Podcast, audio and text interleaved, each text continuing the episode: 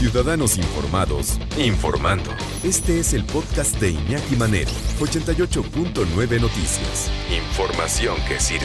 Tráfico y clima cada 15 minutos.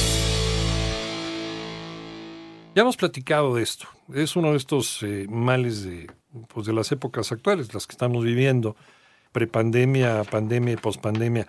El estrés financiero, ¿qué es esto del estrés financiero? Pues andar rascando las paredes a ver.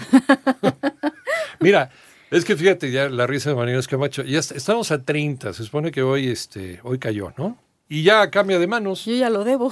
Sí, ya lo debo. Sí, ya lo pasé. Ya la quincena ya. Ya se me fue. Ya cambió de manos. Y luego, y ahora, y ahora me voy al cine. Entonces, ¿qué, hacemos? Fíjate que es una situación muy complicada, aquí bien lo dices, estamos a mitad de año, lo que platicaba con tu productora Miriam Olivera, ya estamos a mitad de año. Este, ¿Cómo llegamos? Ya pagamos lo que nos empeñamos, nos endrogamos con las fiestas de Navidad, luego vino el 10 de mayo, luego vino que ahorita están las temporadas de, de ofertas. Entonces, ¿cómo están nuestras finanzas? Como tú dices, si andamos arañando la pared, abriendo un hoyo, destapando otro para poder juntar. Y platicamos precisamente al respecto con Oscar Rosado. Él es el presidente de la Conducef y él nos habla precisamente cómo podemos saber cuando estamos viviendo, estamos enfrentando un estrés financiero, porque a lo mejor dices, es que no me alcanza y es que, pero algo estamos haciendo mal. O sea, sí te puedes endeudar con cosas con cosas bien que te pueden seguir a lo larga, pero cuando llegas a la todavía no llegas como pongamos mi caso, yo ya la pasé, ya estoy debiendo esa quincena. Sí, de acuerdo. Entonces, ¿qué hacer para identificar identificar que estamos atravesando una situación así. Vamos a escuchar a Oscar Rosado, presidente de la Conducef. ¿Puedo llegar sin problemas al fin de semana y o quincena? ¿Tengo dificultad para pagar los servicios básicos como la renta, la luz, la telefonía, el agua o el internet? ¿Pido prestado para cubrir un adeudo o dicho de una manera coloquial, abro un agujero para tapar otro? ¿Utilizo la tarjeta de crédito para pagar la despensa? ¿Destino más del 35% de mis ingresos netos a pagar capital e intereses de mis deudas? El tema es que, pues sí, todo sube, pero a nosotros no nos han aumentado el sueldo, ¿no? Exacto. ¿Cuántos mexicanos le han aumentado el sueldo? Y si sabemos esa situación, Iñaki, este, este, este datito, más del 35% no te puedes endeudar. O sea, me quiero comprar este, este aparatito para el aire acondicionado, pero si sé que se va a pasar más del 35%, pues mejor, ¿sabes qué? Le abanico con un papelito, ¿no? Me, va a salir mejor y no voy a estar tronándome los dedos. ahora sí que. Y dice Oscar Rosado que es un problema que no debe minimizarse, que debe ponerse al centro de la mesa.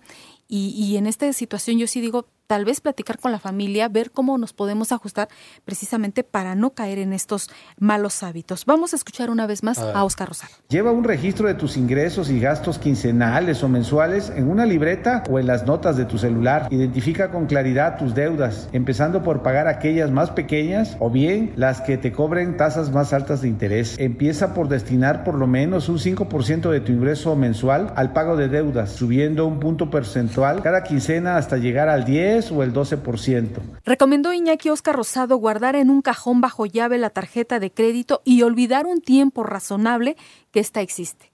Además, debemos identificar y reducir drásticamente gastos innecesarios como los llamados gastos hormiga que ya hemos platicado, en donde podemos gastar diariamente hasta 70 pesos, los gastos vampiro que también hemos platicado aquí, que son esas suscripciones a plataformas o aplicaciones que ni ocupamos, pero que estamos sangrando pagando cada, cada que llega, y también los gastos mastodonte. Vamos a escuchar estos gastos mastodonte y qué consiste. Los gastos mastodonte son aquellas erogaciones en restaurantes y centros de diversión mayores a 500 pesos cada mes y que no representan una necesidad básica como podrían ser la despensa, los temas educativos o medicamentos o cualquier asunto relacionado con la salud. Dice el presidente de Conducef que una vez que hayas liquidado el total de tus deudas, no debes aflojar el paso, esos recursos quincenales o mensuales, destinarlos a un fondo, yo siempre he dicho un fondo de emergencia que cubra al menos tres meses del total de nuestros ingresos netos y también reconocer que se lleva algún tiempo ajustarnos a esto, pero lo tenemos que hacer para evitar estar sufriendo este estrés financiero que nos puede perjudicar en el ámbito laboral, en la relación de pareja y por supuesto en nuestras finanzas y en la salud.